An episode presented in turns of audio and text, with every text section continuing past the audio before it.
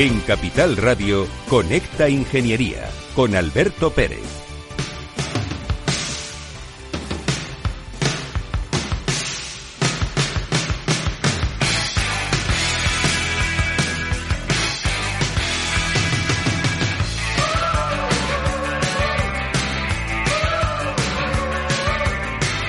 Buenos días España.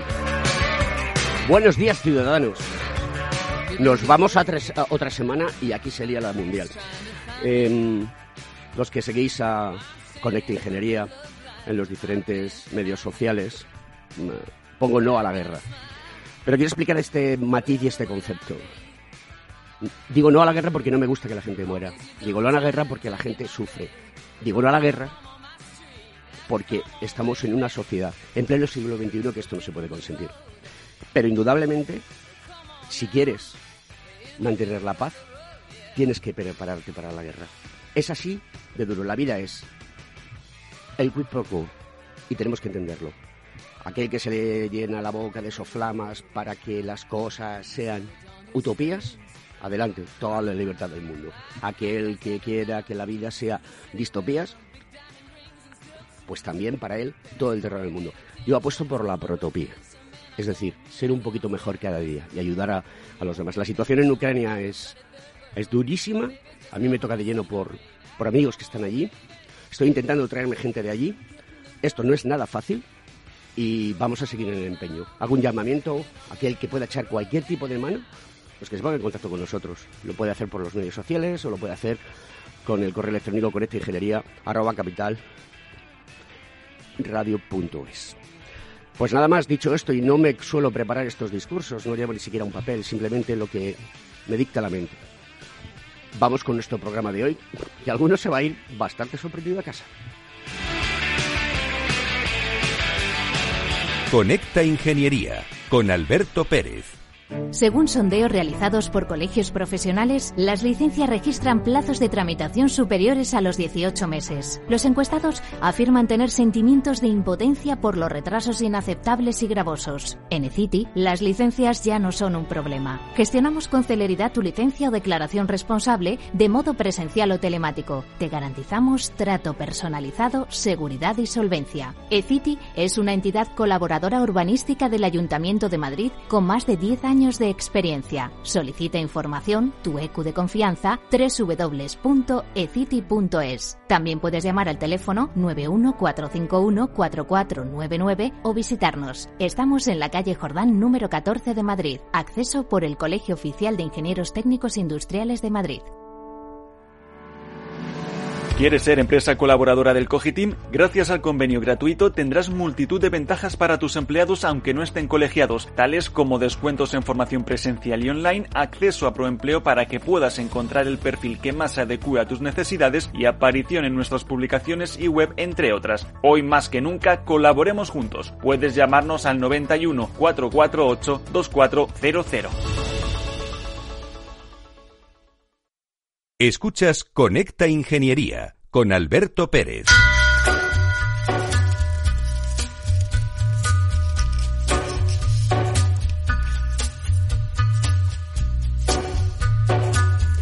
Rafa Cano, buenos días. ¿Qué tal? Buenos días. ¿Cómo Acércate estás? un poquito más el micrófono. ¿Cómo estás? Hoy Pues en aquí directo. estamos. Hoy, hoy aquí en directo me alegro de verte. Hacía ya bastante tiempo que no nos veíamos físicamente, Pues- virtualmente unas cuantas veces y hablamos regularmente, pero hoy estás en el programa. ¿Qué tienes que decirnos? Pues nada, estaba muy contento de estar aquí con vosotros, pero también preocupado por la situación que estamos viviendo. Cuando has hablado antes, me ha recordado, mi padre, como sabes, es militar y Como el siempre, mío. y, y siempre decía que, que su función era mantener la paz. De hecho, nunca nos dejó tocar un arma. Y, Como el mío. y efectivamente, eh, tienes toda la razón. Tenemos que mantener la paz y desafortunadamente lo tenemos que hacer con las armas. ¿Quieres añadir algo más a la situación? ¿O, o hoy, hoy deberemos eh, hacer una reflexión, no? Pues prefiero que, Que hablemos. hablemos del tema y, y a ver qué, qué podemos sacar en conclusiones. Buenos días, Antonio. Buenos días, buenos días a Rafa también, que nos vemos en persona, y buenos días a ti y a los oyentes, como siempre.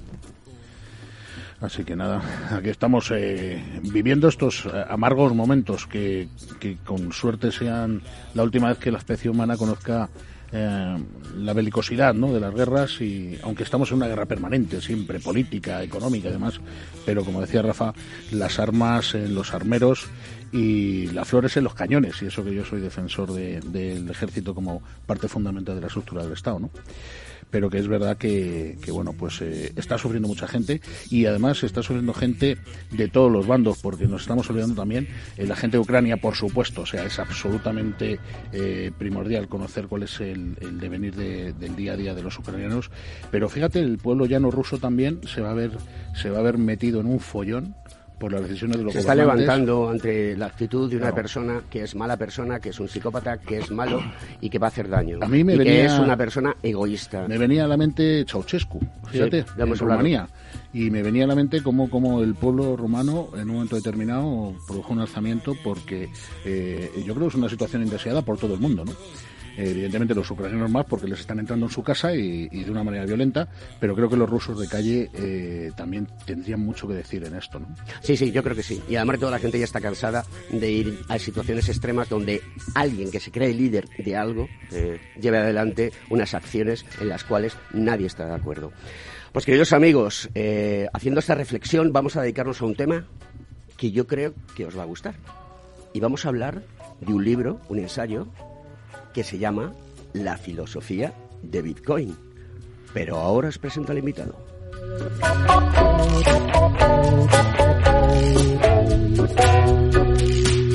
Conecta Ingeniería con Alberto Pérez.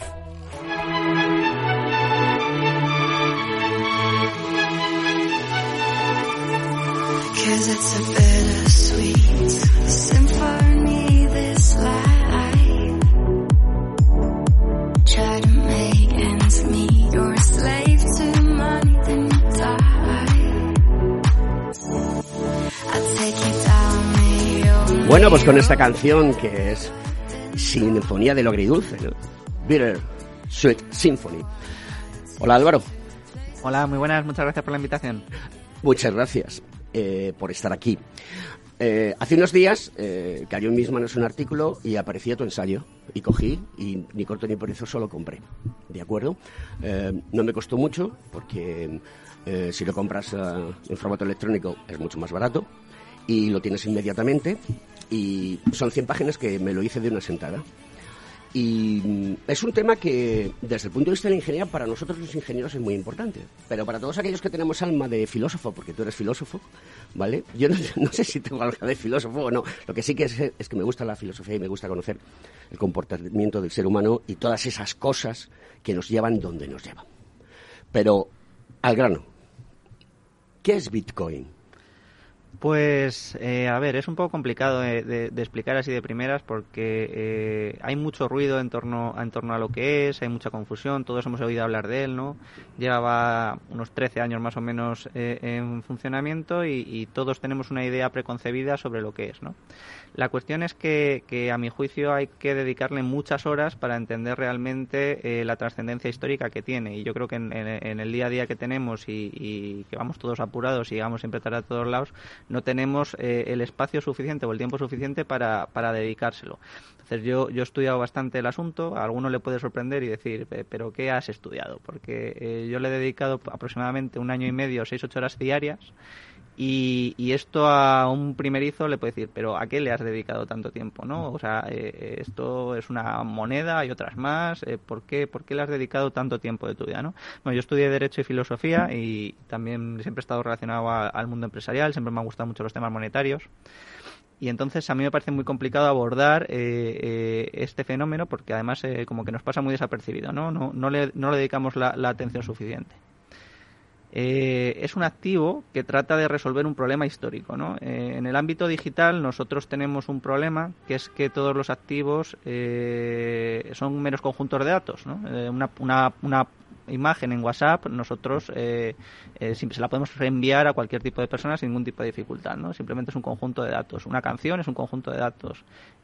una, cualquier tipo de, de bien también es un conjunto de datos. ¿no? Entonces tenemos un problema histórico que es cómo tenemos un activo digital eh, eh, eh, que sea escaso y que no dependa de terceros, ¿no? Porque para economizarlo es necesario que sea escaso. Esto es un poco a lo mejor tal, pero, pero pensemos en la música, ¿no? una canción. ¿Cómo monetizamos una canción? Pues metemos un tercero de confianza. Nosotros metemos a Spotify o metemos a otro tipo de plataformas, restringen el acceso a ese bien, lo hacen escaso y de esta manera ya se puede economizar, ¿no? Con nuestro dinero pasa más o menos lo mismo, ¿no? Eh, eh, nuestro dinero ya es digital, quiero decir, eh, estas monedas nuevas que aparecen no son una novedad por ser digitales. Nuestro dinero ya en su mayor parte es digital, el efectivo es, es, es una parte muy reducida de todo el dinero que tenemos, ¿no? Entonces, ¿dónde está aquí la novedad, no? Pues nuestro dinero digital actualmente lo custodia un tercero, ¿no? Y, depende de él. Eh, se puede eh, confiscar, se puede bloquear, él se encarga de, hacer la trazabilidad de las transacciones, se encarga de que no lo gastes varias veces, ¿no? Porque esta imagen de WhatsApp que comentábamos antes, yo te puedo enviar a ti tantas veces como yo quiera o a todos mis contactos todas las imágenes eh, sin ningún tipo de dificultad, ¿no? Pero esto con el dinero es un problema, ¿no? Porque equivalen en alguna medida a la falsificación, por así decirlo, Si yo mis 100 unidades monetarias, mis 100 euros en el banco, se los envío a todos los mismos a un montón de gente, en realidad lo que estoy haciendo es falsificar falsificar la moneda, ¿no? Entonces, para esto se introduce este tercero de confianza, para que lo controle, ¿no? Pues, pues Bitcoin a nivel histórico resuelve ese problema, ¿no? Resuelve el problema de un activo digital escaso que no dependa de terceros. Y los elementos técnicos pues ya, ya son más complicados, eh, que resuelven todo este tipo de cuestiones, pero además es la única que lo consigue, ¿no? Y eso es un poco lo que estoy dispuesto a debatir con vosotros. Vale, eh, dices la única que lo consigue y en tu ensayo hablas de dos cosas que son importantes, que la, la moneda digital, la criptomoneda por excelencia es Bitcoin, con la filosofía que tiene que hay detrás, y luego... Mm, la conclusión que yo saco es que la tecnología puede acabar con los estados, con el concepto de estado que hay. Exacto, pensemos en, eh, claro, eh, así parece como una cuestión pequeña esto que acabo de decir de un activo digital escaso que no depende de terceros, ¿no? Eh, parece un tema menor, pero claro, es que si no depende de terceros, en realidad lo que está produciendo es una redefinición del derecho de propiedad. Y esto es una cosa de dimensiones históricas y por eso yo creo que hay que dedicarle mucho tiempo a comprenderlo, ¿no? Porque eh, el, derecho de propiedad siempre ha estado muy vinculado a la política, ¿no? De alguna manera, eh, siempre cualquier tipo de bien siempre ha estado regulado, siempre podemos ir a un juez a decirle, eh, oye, mira, este me ha quitado esto, pero yo puedo acreditar que es mío, de que me lo devuelva, ¿no? De alguna manera, o el Estado lo regula, o tiene un registro de la propiedad, o, o lo puede grabar, o puede hacer un montón de cosas con él, ¿no? pero claro, en el momento en el que introducimos un activo que no depende de terceros, eh, plantea unos problemas nuevos para el Estado descomunales, ¿no? Sobre todo porque se puede adquirir eh, sin identificar, ¿no? Pero no solo problemas, también ventajas. Lo que quiero decir es que es algo que introduce cambios que no habíamos conocido históricamente, ¿no? Porque no hay una empresa a la que tú puedas ir y decirle, oye, quítale los bitcoin que tiene esta persona, confíscaselos o, o, bloqueaselos, ¿no? Eh, bitcoin no funciona de esa manera, no depende de terceros, ¿no? Y esta cuestión que parecía menor o que puede parecer menor en, un, una primera aproximación, cuando te acercas a ella, entiendes que va a cambiar muchas cosas, ¿no? Porque... Mm, eh, es eso, ¿no? Eh, la, propiedad siempre ha estado vinculada de alguna manera, siempre hemos sido usufructuarios, por así decir, de la propiedad, nunca ha sido del todo nuestra, nunca ha dependido solo de nosotros, ¿no? Eh, con Bitcoin, si realizas adecuadamente los procedimientos tanto de compra como de custodia, puedes tener una propiedad solo tuya, ¿no? donde nadie, en principio, puede quitártela, vamos, es algo que llegues a niveles de tortura y cosas de este estilo, ¿no? Y aún así puedes hacer determinados mecanismos para proteger tu patrimonio de esa manera. Entonces, claro, todo esto presenta una serie de dificultades para el Estado significativas, también de ventajas. Quiero decir, no, no creo que sea algo que afecte única, unilateralmente a todos los Estados, sino que, como vemos en Rusia eh, y en Ucrania, pues se puede utilizar de, diferentes maneras y, puede aprovechar a unos y a otros y puede ir en contra de unos y de otros y, eso es un poco lo que lo que podemos comentar, ¿no? Porque afecta, eh, yo creo que principalmente al tema de impuestos, y no creo que compita directamente con el dinero fiat, y eso también es un tema polémico y lo podemos, lo podemos comentar, pero yo creo que sí que compite con la deuda pública, ¿no? Porque la deuda pública es un activo eh, para preservar valor en periodos largos de tiempo y Bitcoin es precisamente un activo diseñado específicamente para preservar valor en periodos largos de tiempo y con unas cualidades muy superiores al resto de sus competidores. Y en ese sentido yo creo que sí que puede plantear problemas financieros a medio y largo plazo eh, a los estados y tienen que competir con, con, este activo, ¿no? que también lo pueden atesorar en sus activos eh, los bancos centrales para, para ello. Aquí tengo un par de aguilillas que ya están con las uñas preparadas. Adelante, chicos. No, yo decir, eh, escuchando a Álvaro Hoy he aprendido de Bitcoin más de lo que he aprendido en los últimos años, hablando con otra mucha gente pero sí es verdad que partimos de una base y es que la sociedad está basada en lo tangible, tú decías, ¿no? Los bienes de respaldo con garantía de terceros. Estamos muy acostumbrados a contar nuestro dinero, a tener nuestra casa, nuestro coche, nuestra moto y a tocarlo, ¿no? Y a que ese bien pueda ser transferible porque es un bien eh, de cuerpo cierto que, bueno, pues el, comprador interesado lo mira y, decide adquirirlo, ¿no?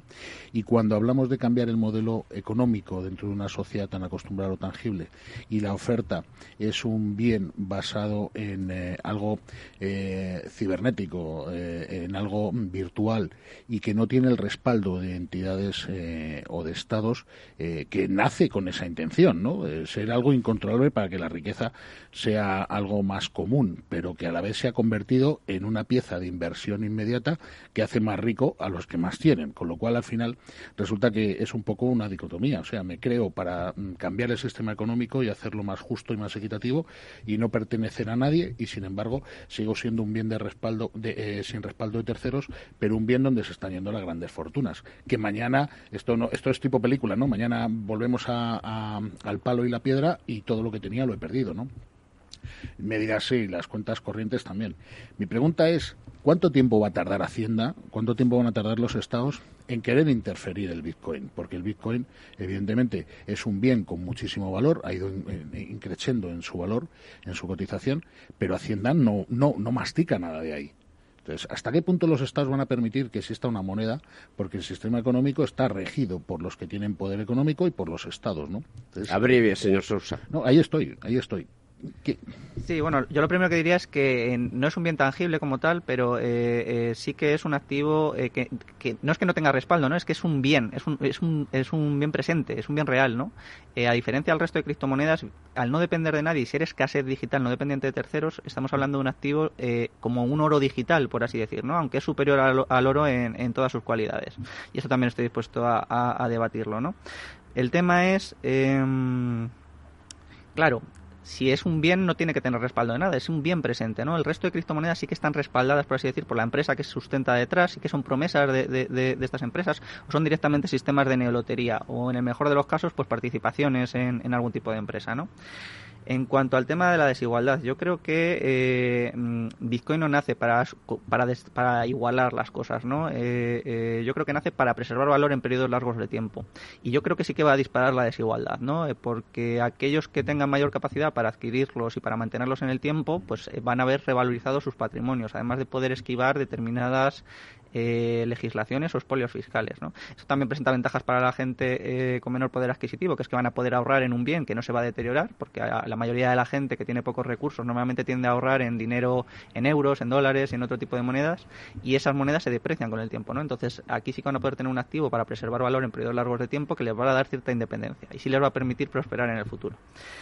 Pero el tema de los estados yo creo que es el más interesante de todos, ¿no? Porque mm, eh, eh, yo cuando hablo de esto, ya la gente se ríe, a mí me llaman Álvaro el Pólvoras, eh, entre bromas. ¿Álvaro el? El Pólvoras, porque yo siempre equiparo a Bitcoin con la introducción de la pólvora, ¿no? me recuerda, perdona que, haga, que se va, tenemos un amigo que le llamamos el Tormentas.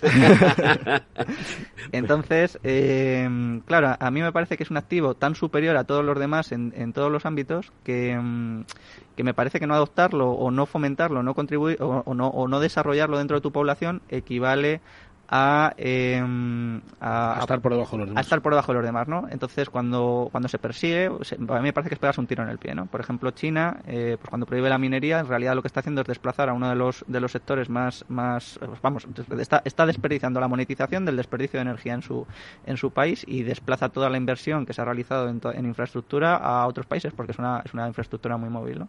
Entonces, ¿le meterán mano? Pues sí, le, le meterán mano, ¿no? Pero le pueden meter mano a sus usuarios, a a, los mineros, le pueden meter mano a las empresas que trabajen en ello, pero contra Bitcoin no pueden hacer nada, ¿no? Absolutamente nada. Eh, lleva siendo así eh, 10 años aproximadamente, ¿no? Donde, eh, bueno, aunque lleva existiendo 13, pero lleva 10 años sin una sola denegación de servicio y, sin que nadie lo pueda cortar. Rafa, tenemos un minuto y medio, por favor, la pregunta. Pues yo te preguntaría, porque a mí me preocupa dos cosas del Bitcoin. Luego hablaré más sobre la relación que tiene con, con Rusia y, el, haberle expulsado del sistema SWIFT bancario a, a este país. Eh, me gustaría saber que el, Bitcoin tiene una vida finita, hay un número limitado de, Bitcoins que se pueden obtener en el futuro. ¿Qué va a pasar después de esto? Y también la minería que, hay, que hay detrás del Bitcoin, hay un consumo de energía altísimo. ¿Qué va a pasar con esto también? Es una pregunta súper interesante que te voy a esbozar. La gente no sabe que los bitcoins, lo explicarán con más detalle Álvaro, que para eso es el protagonista, y no van a terminar de minarse hasta el año 2140. Así que después del 2140, todos calvos. Por lo menos tú y yo. Este ya lo es. ¿Cómo vamos de tiempo? ¿Bien? Vale, nos queda un minutito. Eh, esto es la radio en directo. Álvaro, por favor. Perfecto, pues como es incensurable, eh, plantea una serie de problemas comentadas de Rusia, ¿no? Eh, claro, no depende de terceros, pero es que si no depende de terceros tampoco se puede censurar. Precisamente Cao de Venos, que es el, que está con Corea del Norte, pues hablaba de que, por ejemplo, podía permitir a los estados socialistas también realizar transacciones sin que les realicen embargos, ¿no? O que sin que les pongan sanciones y bloqueos. En cuanto al consumo de energía, yo creo que esto es interesantísimo y es un nicho de mercado descomunal, que es el tema de la minería, ¿no? Porque simplemente te permite aprovechar la energía que se desperdicia y monetizarla con unos retornos en la inversión muy rápidos. De ahí la, el volumen de demanda tan descomunal que hay de todas las máquinas que se emplean para esto. Y eh, el tema del consumo de energía es que es necesario para asegurar la red de Bitcoin, ¿no? Entonces, eh, es verdad que consume mucha energía, pero no es necesariamente contaminante. Eh, es extraordinariamente importante porque es lo que garantiza la seguridad del sistema. Y al igual que con otras cosas, pues bueno, los coches eléctricos también consumen energía, evidentemente, ¿no? pero son útiles y entonces nosotros no, no, nos planteamos si consume mucha energía o poca, ¿no? Sino cómo reducimos el impacto que puedan tener. Y en este sentido, Bitcoin es extraordinariamente útil, consume energía, pero porque la necesita para garantizar su seguridad y en sentido pues que consuma la que necesita y vamos a ver cómo reducimos el impacto que tiene, ¿no? Fomentando energías renovables y demás. Pues chicos, nos vamos a Publi y continuamos con el programa.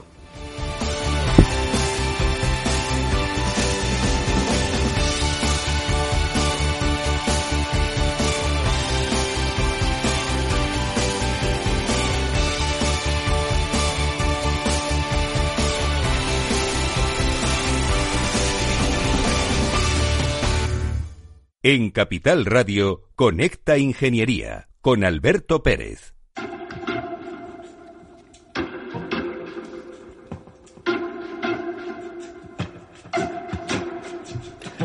Javier Font, buenos días. Hola, buenos días, don Alberto. ¿Qué tienes que contarnos hoy? Bueno, hoy la verdad que uno está para pocos ánimos, ¿no? Viendo lo que está ocurriendo a algunos kilómetros que parecen lejos, pero puede que nos toque de cerca algún día, ¿no? Digo, y evidentemente hablo de, Ucrania, ¿no?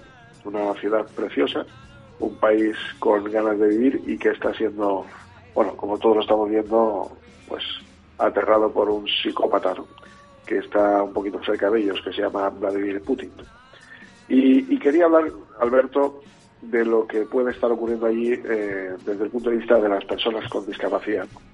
Estamos hablando de, de 2,7 millones de personas con discapacidad en cerca del 5% de la población tiene algún tipo de discapacidad y que puede estar percibiendo o percibía ahora ya, ni tan siquiera eso, un salario de unos 200 euros al mes, con dificultades de barreras, con dificultades de integración, de acceso al empleo. Bueno, hay una entidad en, en, Odessa que se llama OGOI y que era, bueno, pues la que estaba tirando un poco de carro de las personas con discapacidad. Todo esto se ha venido abajo. Yo me pongo la piel de estas personas que Lamentablemente aquí estamos eh, hablando de banalidades muchas veces, cuando allí posiblemente haya personas que por una mera infección de orina en estos momentos se estén muriendo porque no tengan un antibiótico que nosotros vamos a la farmacia y lo compramos. No, no con esto quiero, desde luego, eh, bueno, pues afectar a, la psiquis de las personas, pero sí una, una pequeña reflexión. ¿no? Y desde luego me gustaría también eh, desterrar ese aspecto peyorativo que a veces tienen las palabras, ¿no? En este caso, por ejemplo, el de refugiado, ¿no? Eh, pues mire, eh, aquellas personas que estaban en Ucrania viviendo como usted y como yo, pues hoy en día eh, son refugiados de guerra que tienen que irse de sus casas dejándolo absolutamente todo.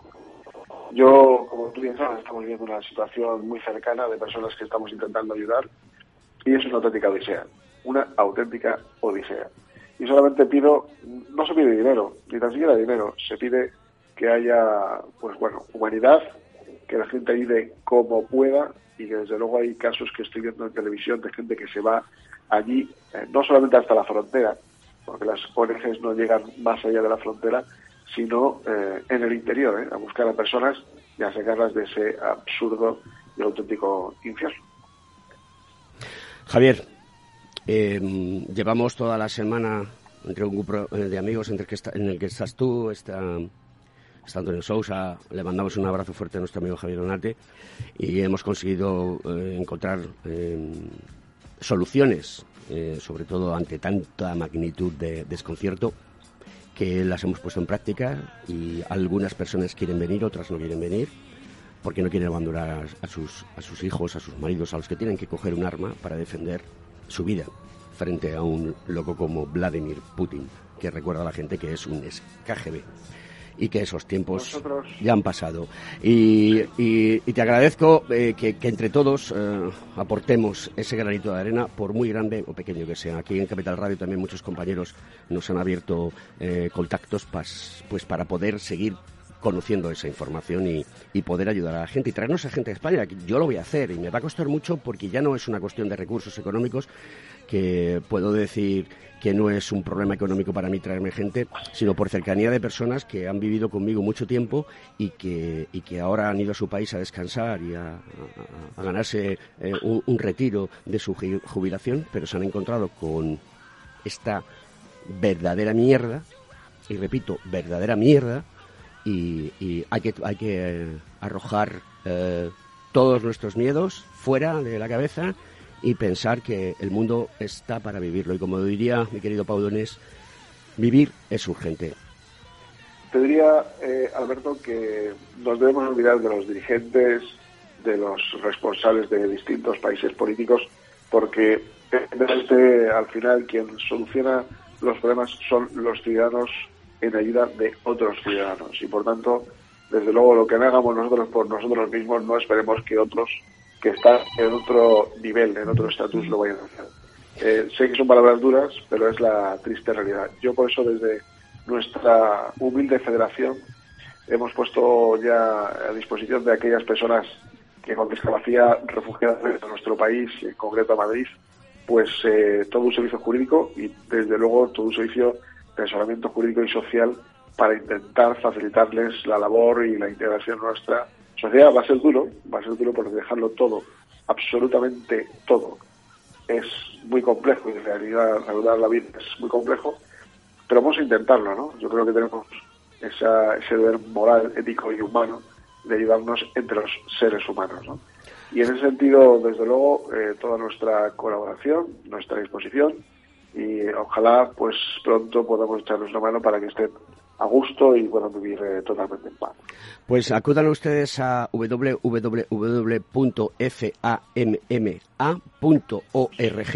y ahí encontrarán información de la labor que está haciendo nuestro querido amigo eh, Javier Geum. Javier, esperemos que la próxima semana tengamos mejores noticias. Un abrazo fuerte. Esperemos que sí, un abrazo fuerte. Hasta luego.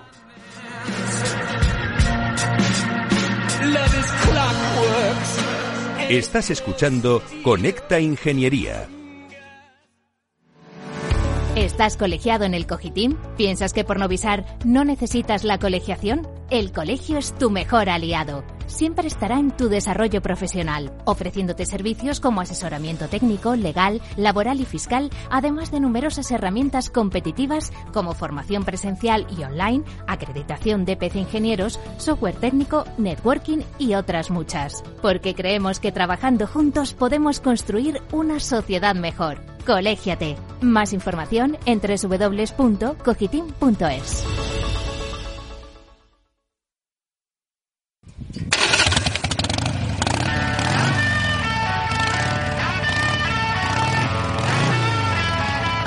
Hoy ha venido moto, pero hoy está aquí en el programa, después de muchas semanas. Antonio, oye, ¿qué está haciendo eh, Anonymous para luchar contra contra, contra la situación que está generando Vladimir Putin. Y también me gustaría conocer la, la opinión de, de Álvaro en relación a cómo eh, la tecnología pues puede ayudar a cambiar cierto tipo de cosas. ¿Está bien, está mal? ¿Esto es ético, no es ético? Pues eh, la guerra y la ética tienen poco que ver, la verdad se ha dicho, pero bueno, también hay tratados internacionales que ponen incluso normas a la guerra.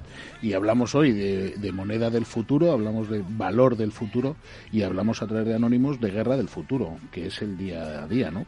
Anonymous, eh, por todos he sabido, es un grupo de hackactivistas, ¿no? Activistas y hackers que definen eh, interés eh, por el bien social y por la ética de la sociedad y bueno pues eh, no es un grupo estructurado no es un no es algo jerarquizado no hay una delegación sino que bueno pues creo que nace de la inquietud de la propia sociedad y bueno pues una de las cosas que, que han hecho ahora ha sido ponerle ponerle las cosas eh, más difíciles también a Vladimir Putin, ¿no? ¿Cómo lo han hecho? Pues de la manera que ellos hacen, ¿no? Primero avisan, eh, segundo interfiere en sus redes de comunicación y sus y sus canales de comunicación como Russia Today, RT o sus medios de, divulgación de propaganda y, bueno, pues han colgado el himno de Ucrania, han colgado mensajes para la población rusa eh, y ahora están avisando y están diciendo, oye, vamos a por las finanzas, vamos a meternos en esa parte de, de la web porque lo que hace Anonymous es trabajar eh, a través de, sistemas informáticos con ciberataques sobre lo que ellos consideran que son eh, problemas sociales y éticos. ¿no? En este caso creo que todo el mundo apoya sin lugar a duda cualquier herramienta que se ponga en manos y que además no coste vidas humanas para poder parar este eh, este mm, incipiente holocausto, ¿no?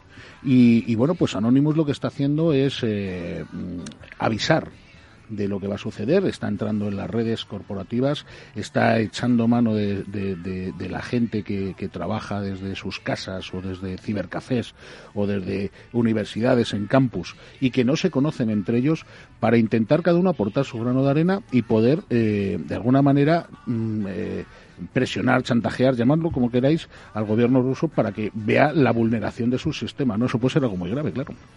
Álvaro, ¿tiene alguna similitud esta acción con la acción del Bitcoin? Es decir, ¿el Bitcoin se crea también para luchar contra los estados, como dices en tu ensayo? Eh, yo creo que en parte sí, eh, sin ninguna duda, parte de la ideología que está detrás es una ideología cypherpunk, es decir, que sí que está es abiertamente eh, contraria, por lo menos no, no exactamente a lo mejor contraria, pero sí de, alguna manera que proteja a, los usuarios de, los posibles ataques, ¿no? que sirva un poco para eso, pero también presenta novedades en este sentido. ¿no? Hace poco estuve grabando un programa con Oscar Vara y con Yago Rodríguez y con Adolfo Contreras también sobre las consecuencias geopolíticas de Bitcoin, ¿no? y además al poco estalló el tema de, de Rusia y de Ucrania, así que pudimos, pudimos ver un poco cómo, cómo iban a funcionar todo este tipo de cuestiones. Ahí vimos, por ejemplo, eh, eh, cómo cambian las formas de actuar de, los agentes políticos y lo hemos visto directamente en el conflicto. ¿no? Cualquier ciudadano de cualquier parte del mundo ha podido hacer donaciones directamente al gobierno de Ucrania eh, en Bitcoin ¿no? Y, ha podido de esa manera financiar aquel que consideraba que era la víctima dentro de este conflicto. Y al mismo tiempo, el gobierno de Ucrania ha utilizado parte de estas donaciones para sobornar a eh, soldados rusos eh, para que abandonen eh, su puesto. ¿no? Pensemos que esto con el dinero tradicional era mucho más complicado, ¿no? porque, claro, ¿cómo le haces tú una transferencia de 50.000 dólares a un, chic, a, un, a un militar del ejército de Rusia? ¿no? Pero ahora es tan sencillo como que se abra una wallet en su teléfono móvil que haga un procedimiento un poco fácil de custodia y le haces una transferencia a través de Bitcoin. ¿no? Entonces, esto es algo que yo insisto mucho, ¿no? que es que no, no, Bitcoin no es una cosa unilateral, que es que cambia las cosas, ¿no? Y va a cambiar la forma de actuar. Cabo de también insistía, por ejemplo, en que iba a ser lo que garantizaba eh, eh, la independencia de los estados socialistas porque permitía eh, saltarse los embargos internacionales. ¿no? También va a afectar al terrorismo, por ejemplo, ¿no? porque tú puedes enviar dinero a cualquier persona en cualquier parte del mundo y como no depende de terceros no se puede censurar. ¿no? Pero también va a mejorar la solvencia de aquellos que lo tengan. Entonces también puede beneficiar a parte de los estados ¿no? para continuar sus políticas de gastos y atesoran ellos Bitcoin van a poder hacer también políticas distributivas. Con esto quiero insistir en que, en que cambia las cosas, no, no es que tenga una forma unilateral de impactar en la sociedad. Mm, eh, se estarán preguntando ustedes eh, eh, qué tiene que ver esto con la ingeniería. Y bueno, tiene mucho que ver, porque esto es algo ingenioso que ha salido de la mente de alguien que ha utilizado la ingeniería, porque tienes ingeniería eléctrica, ingeniería mecánica, ingeniería informática, ingeniería de materiales, ingeniería de, de productos químicos, y hay una cosa que eh, estábamos hablando y que nos preguntábamos, eh, era, oye, ¿qué hago con la energía sobrante que yo estoy generando de manera verde y que no puedo bloquear la red? ¿La puedo utilizar para minar? Efectivamente, ¿no? Eh, yo ahora voy a constituir una sociedad para hacer consultoría sobre estos temas, especialmente en temas de minería, donde contaremos con una empresa que nos va a asesorar sobre todos estos aspectos, que está especializada en ello.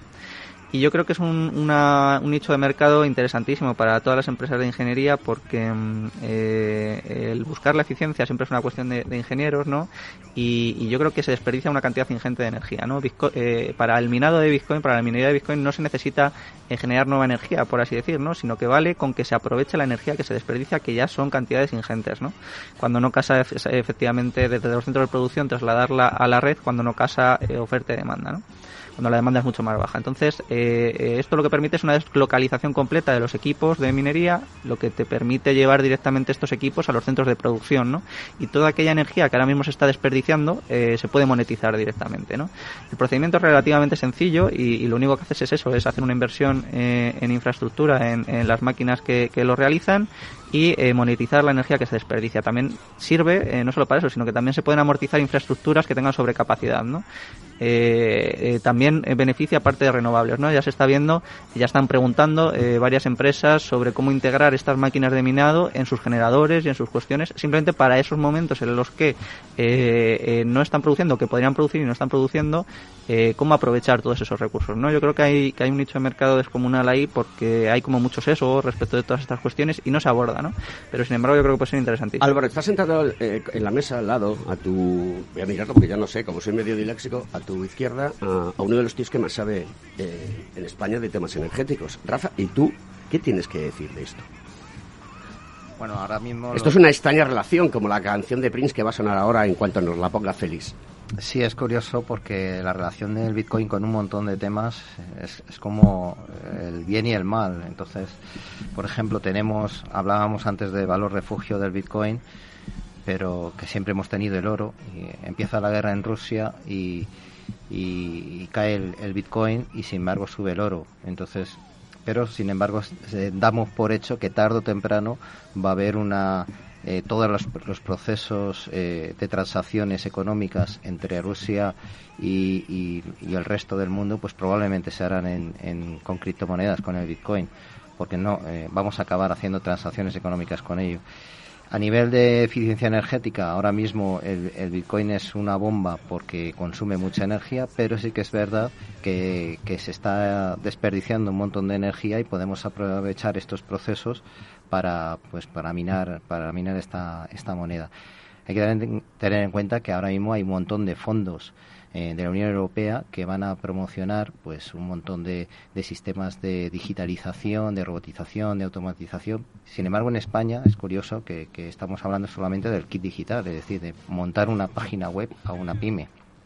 Es una pena que estemos así y no aprovechemos para impulsar empresas o startups como, como la que ha hablado Álvaro, de, oye, ¿por qué no vamos a aprovechar eh, procesos, automatizaciones y demás para eh, minar más eficientemente estas criptomonedas? Porque desde luego lo que sí que se, no se ha hecho es eh, impulsar iniciativas de ahorro energético en la, en la minería de criptomonedas. Y a día de hoy lo necesitamos por lo menos para ser más competitivos cuando tenemos una inflación en España del 7,4%. Eh, increciendo, ¿no? Increciendo. Álvaro, em, el Bitcoin tiene detrás una tecnología. Hemos dicho que íbamos a tratar de no hablar de temas técnicos para que la gente no se perdiese, pero lo que sí es cierto es que se crean algoritmos criptoseguros para que esto funcione de una manera en la cual nadie pueda meter mano en tu wallet y tú siempre seas propietario del activo y nadie te mete detrás. Para mí, eh, blockchain, la cadena de bloques, es una tecnología eh, que está muy bien pensada y que se puede utilizar para muchísimas otras más cosas. Hay muchas monedas ya, ya.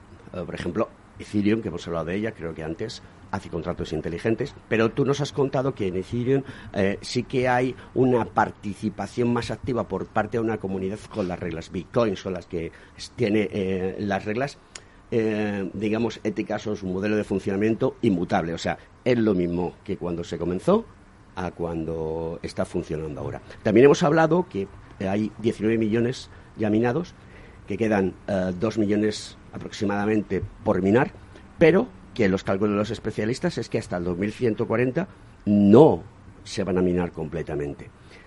Claro, la pregunta es, ¿por qué? Y luego después también, si todo el mundo se pone a minar, llegamos antes, a esa cantidad, se ralentiza. ¿Cómo, ¿Cómo, hacemos esto tangible para que la gente lo entienda?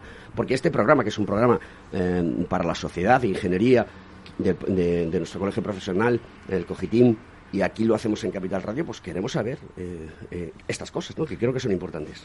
Sí, bueno, lo primero, eh, había comentado que antes que no era un valor refugio porque había bajado el oro. En realidad se ha producido justo lo contrario, ¿no?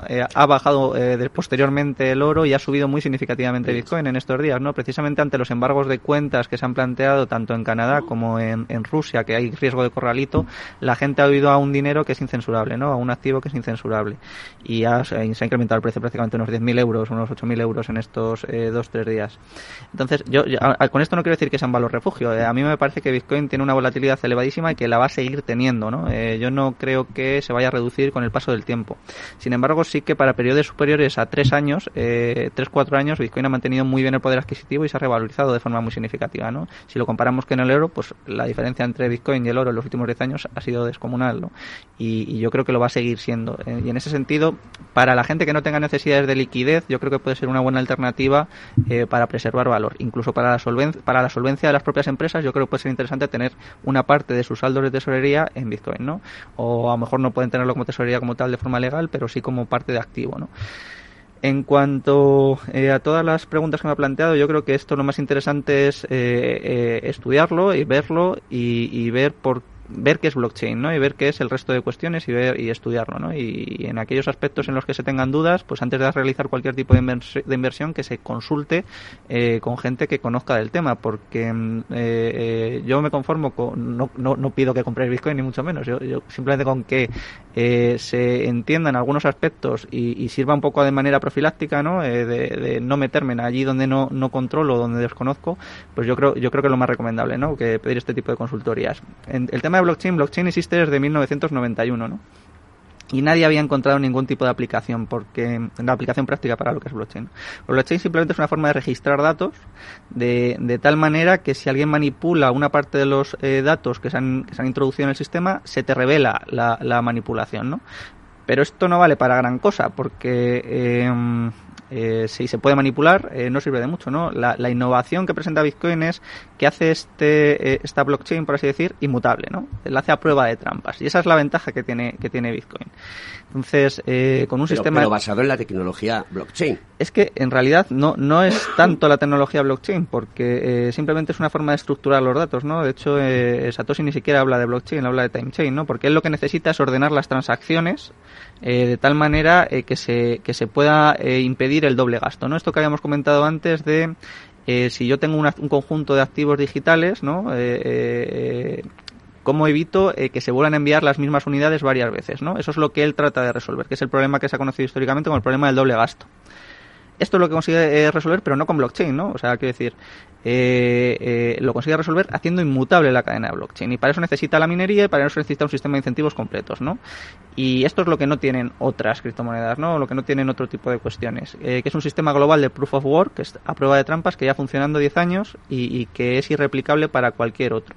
¿Y por qué es irreplicable? y con esto ya resuelvo el tema de las otras criptomonedas. Bueno, yo soy muy crítico con el concepto de criptoactivo, ¿no? Yo, mm, es el que se utiliza por parte de la regulación a mí me parece un error porque yo creo, o sea, no presentan ninguna novedad criptográfica. Eh, estas, estas monedas utilizan criptografía clásica. Eh, no presentan novedades ni muchos avances, alguno, pero tampoco, tampoco gran cosa. Y, y, se mete todo en el mismo saco, ¿no? Y tenemos por un lado que Bitcoin es un activo eh, escaso, no dependiente de terceros y por tanto es un bien presente mientras, o sea, bien presente como el oro, ¿eh? o sea, sé que no es tangible, pero es así. Y, y, y, por el otro lado tenemos... Eh, eso es lo difícil de hacer entender a la sociedad. Eso es lo difícil de comprender, ¿no? O sea, usted el oro no se lo puede comer, pero como es un valor refugio, porque en un momento dado se terminó que fuese un valor refugio. ¿Qué, qué, bueno, qué cosas tiene buenas el oro? Pues que se utiliza para los componentes electrónicos y esos sí que dan un resultado. Entonces, puede ser que se acabe el oro en un momento dado, pero el, el, el Bitcoin no se va a acabar nunca, va a estar ahí. Exacto, eh, yo tengo esa, esa, esa, impresión, ¿no? Y sobre todo que el resto de eh, criptomonedas dependen de la empresa que está detrás y que las genera, ¿no? ¿Y cuál, por qué no puede aparecer una que compita con Bitcoin, no? Pues aproximadamente ahora debe haber unas 20.000 criptomonedas eh, y el tema es que... ¿Unas 20.000? Sí, aproximadamente. Entonces, el problema es cómo, si tú quieres crear una moneda que no dependa de terceros... 20.000, y perdona que te interrumpa, porque creo que es importante, que la gente está minando. Bueno, hay diferentes O se sistemas. crean Hay diferentes sistemas, se puede crear de cualquier manera, ¿no? Eh, la cuestión es, eh, ¿cómo te das a conocer? Si no dependes de terceros, significa, o sea, si, si, si haces un activo que no depende de terceros y que tú no controlas, significa que tú no puedes manipularlo para beneficiarte eh, económicamente de él, ¿no? Es decir, Satoshi, aunque apareciese, eh, no podría beneficiarse de Bitcoin de ninguna manera, ¿no? No podría manipularlo porque no depende de él, ¿no? ¿Cómo lo das a conocer, no? ¿Cómo, o sea, si no tienes una empresa detrás con un departamento de marketing y no tienes ningún in- eh, incentivo ni interés económico en hacerlo, ¿cómo la das a conocer, no? Entonces, eh, con 20.000 criptomonedas, no, es muy complicado verlo, ¿no? Antonio. Pues eh, lo que está diciendo tiene mucha lógica. Eh, yo no es que sea un, un forofo de las criptomonedas o un, o un detractor total, pero sí que es verdad que sigo en la vaina del Estado. Al final el control del Estado y las grandes corporaciones hará que eh, China ha, ha sacado su propia criptomoneda, que es verdad que requiere un tercero para tener valor y que esos terceros, que en el caso de Bitcoin únicamente, de esas 20.000 criptomonedas, eh, no sucede, esos terceros son los que hacen que la moneda fluctúe, tenga más valor o menos valor y son los que marcan cuál es el procedimiento de consecución de la moneda. Mientras que en, en Bitcoin el procedimiento es o compro el Bitcoin por la tasación de mercado a la que esté y entonces hay interés entre el que compra y el que vende y se produce una, una compra directa sin mediar un tercero o bien porque tengo un procedimiento de minado que lo que hace es ir sol- resolviendo algoritmos que cada vez son más complejos y me, me llevan a conseguir X dinero, ¿no? X, X- ¿Pero tú vas a comprar eh, después de este programa eh, Bitcoin? No. Te voy a regalar yo. Álvaro, Álvaro lleva ya un rato queriendo... Estoy por ponerles el, el dinero encima de la mesa, ¿no? Eh, Rafa, ¿tú vas a comprar Bitcoins? Yo tengo ya bitcoins. ¡Qué calladito te lo tenías! Tengo Ethereum también. Y estoy encima corto con Ethereum para cubrir- cubrirme por las consecuencias de la guerra. O sea que Yo sabe lo que pasa, que lo cibernético, y eso que soy un tío muy tecnológico y me encanta, lo cibernético eh, soy muy humanista. Entonces, creo que la parte de tecnólogo que tengo la tengo precisamente para la defensa del humanismo. Entonces, soy muy de lo tangible. El oro, tú decías, no se puede comer, pero me lo llevo en un bolsillo. O los diamantes y en la piedras, época y de la guerra y los judíos, y me los trago y, y ya los Claro. echaré, ¿no? Y el Bitcoin no tengo donde tocarlo. Es una cosa que aparece en una pantalla y con que tenga todos los beneplácitos y toda la ¿Y seguridad... tu conocimiento, no sé, tu conocimiento que es un activo muy importante, dónde lo tienes? En mi cabeza. Pero lo, puede- puedes, lo puedes, lo puedes Sí, tocar. Sí, sí. No, podré tener un accidente y perderlo. Por eso procuro que cada día me lleve un abrazo, un beso, el sabor de un buen filete. Yo no saboreo mi conocimiento, lo comparto, pero... pero- Estar en Conecta Ingeniería, programa de Claro. En Capital Radio, los Reyes de la Mañana de los miércoles. Álvaro, ¿aconsejas comprar bitcoins? Eh, yo eh, aconsejo estudiarlo. Eh, la decisión sobre la compra o, no la, o la no compra ya depende de eso, ¿no? Porque yo creo que no es un bien para todo el mundo. Es, eh, yo creo que sí es un buen activo eh, eh, para preservar valor en periodos largos de tiempo y lo comparo, por ejemplo, con el oro que ha planteado que ha planteado ahora, ¿no? Porque mm, eh, para, para tener un activo de, de custo, o sea, esto es, vosotros sois ingenieros, esto es un diseño ingenieril para tener eh, un producto para preservar valor en periodos largos de tiempo, ¿no? Eh, lo que pasa que es software, es ingeniería de software. Entonces, eh, ¿qué necesitas? Que no es poco, ¿eh? Que no es poco. Que Es- cada vez están más cotizadas las personas que saben programar, que están metidas en el mundo digital, en lo tecnológico. necesitas unos costes de custodia bajos, ¿no? Necesitas divisibilidad, necesitas que sea transportable, que sea fácilmente transportable, necesitas que sea fácilmente trazable, fácilmente verificable sus, tra- sus, sus operaciones, ¿no? Eh, necesitas un montón de cualidades, ¿no? Pongamos por caso el oro, ¿no? ¿Cuánto me cuesta a mí custodiar el oro? Pues una barbaridad, ¿no? Una Porque- cámara acorazada. porque necesito, una, necesito por lo menos una caja fuerte o alguien. Verificarlo. Yo necesito un experto que me verifique que esto es oro de X calidad, ¿no? Enviarlo. ¿Cuánto me cuesta a mí enviar 100 millones de euros en oro de una punta a otra del planeta, ¿no? Una barbaridad. Eh, la, divisi- la divisibilidad de- del oro, ¿no? ¿Cómo divido yo oro? Lo tengo que llevar a un tercero que me lo divida, ¿no? Hay una serie de cualidades objetivas que, tiene el oro eh, que le han dado ese- esa, característica, especialmente su escasez, ¿no? Su escasez y su fácil verificación por parte de, los especialistas, eh, que le han dado pues ese perfil histórico de preservar valor en periodos largos de tiempo, ¿no? Sin embargo, Bitcoin supera esas cualidades, ¿no? Esa, escasez es superior, ¿no? Porque el oro eh, eh, se sigue creando, o sea, se sigue, min- se sigue descubriendo un 2% aproximadamente al año, entre un 1,6 y un 2%, eh, frente a que esto ya sabemos su oferta, ¿no? Es una oferta fija que probablemente sea decreciente, porque la gente pierde por eh, no tomárselo lo suficientemente en serio la custodia, eh, eh, comete errores de custodia y, y los acaba perdiendo por perder las claves, entonces es una oferta decreciente. Además, tienes la divisibilidad, ¿no? Porque yo esto lo planteo mucho como activo, como competencia con el real estate, ¿no? Porque mm, en España, por ejemplo, se ha tendido a ahorrar en bienes inmuebles, eh, que son muy complicados de, de, que desaparezcan. No, no, no, no solo de que desaparezcan, ¿no? sino eh, de vender, de liquidar y demás. ¿no? Entonces, eh, si tú tienes una necesidad puntual de ahorro, de liquidez, tú, es, un bien o sea, es un bien indivisible. Entonces, tú tienes que venderlo entero para acceder a esto. ¿no? Bitcoin presenta ahí también ventajas en el sentido de que simplemente puedes liquidar una parte, ¿no? es completamente divisible. Yo el problema que subyace de todo lo que está diciendo es, a mí el tercero de confianza nosotros dentro de, yo soy forense tecnológico y dentro de nuestro trabajo trabajamos con terceros de confianza. A mí el tercero de confianza me da seguridad. El Bitcoin nadie tiene ninguna obligación de que sea perdurable porque no hay una entidad, una organización, un gobierno que esté detrás del La Bitcoin. inmutabilidad del sistema. El, banco no quiere que me roben el oro y yo puedo ir a ver el oro. Es que el banco le interesa seguir generando lo que genera. Pero, el Bitcoin mañana aparece un ordenador cuántico que sea capaz de hacer algoritmos y resolver algoritmos de manera mm, eh, en segundos y no hay detrás una estructura del Bitcoin que permita que el Bitcoin sea invulnerable. Es simplemente vulnerable porque hay una serie de procedimientos matemáticos que pueden ser eh, anulados por, por, por, porque no hay una entidad detrás. Nadie tiene interés en que yo mantenga mis Bitcoins. Si pierdo mis claves de acceso, pierdo mis Bitcoins. No tengo nada. Es queda un minuto. Sí, y eh, esto se nos va. Aprovecho para responder esto, ¿no? Bitcoin sí que es de código abierto, por lo que puede implementar mejoras, especialmente eh, algoritmos cuánticos para protegerse precisamente de ataques de este estilo. Y eh, eh, quería mencionar antes de acabar de todo, pues este tema de la portabilidad, ¿no? Comentabas que tú el oro te lo metes en el bolsillo, pero si te paran en la frontera y te tocan el bolsillo, eh, te tocan tu oro, ¿no?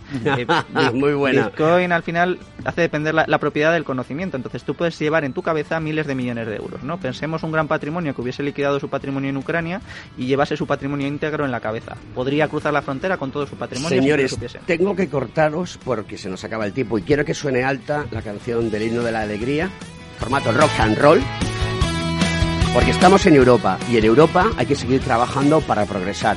Y la Unión Europea está empezando a moverse, ¿de acuerdo? Y tiene un activo, que son sus personas, es su filosofía, y tenemos que aprovecharlo. Don Álvaro, un verdadero placer. Eres, eres un torrente de conocimiento. Rafa Gano, gracias por estar en el programa. Antonio Sousa, te quiero. Besos y abrazos a todos.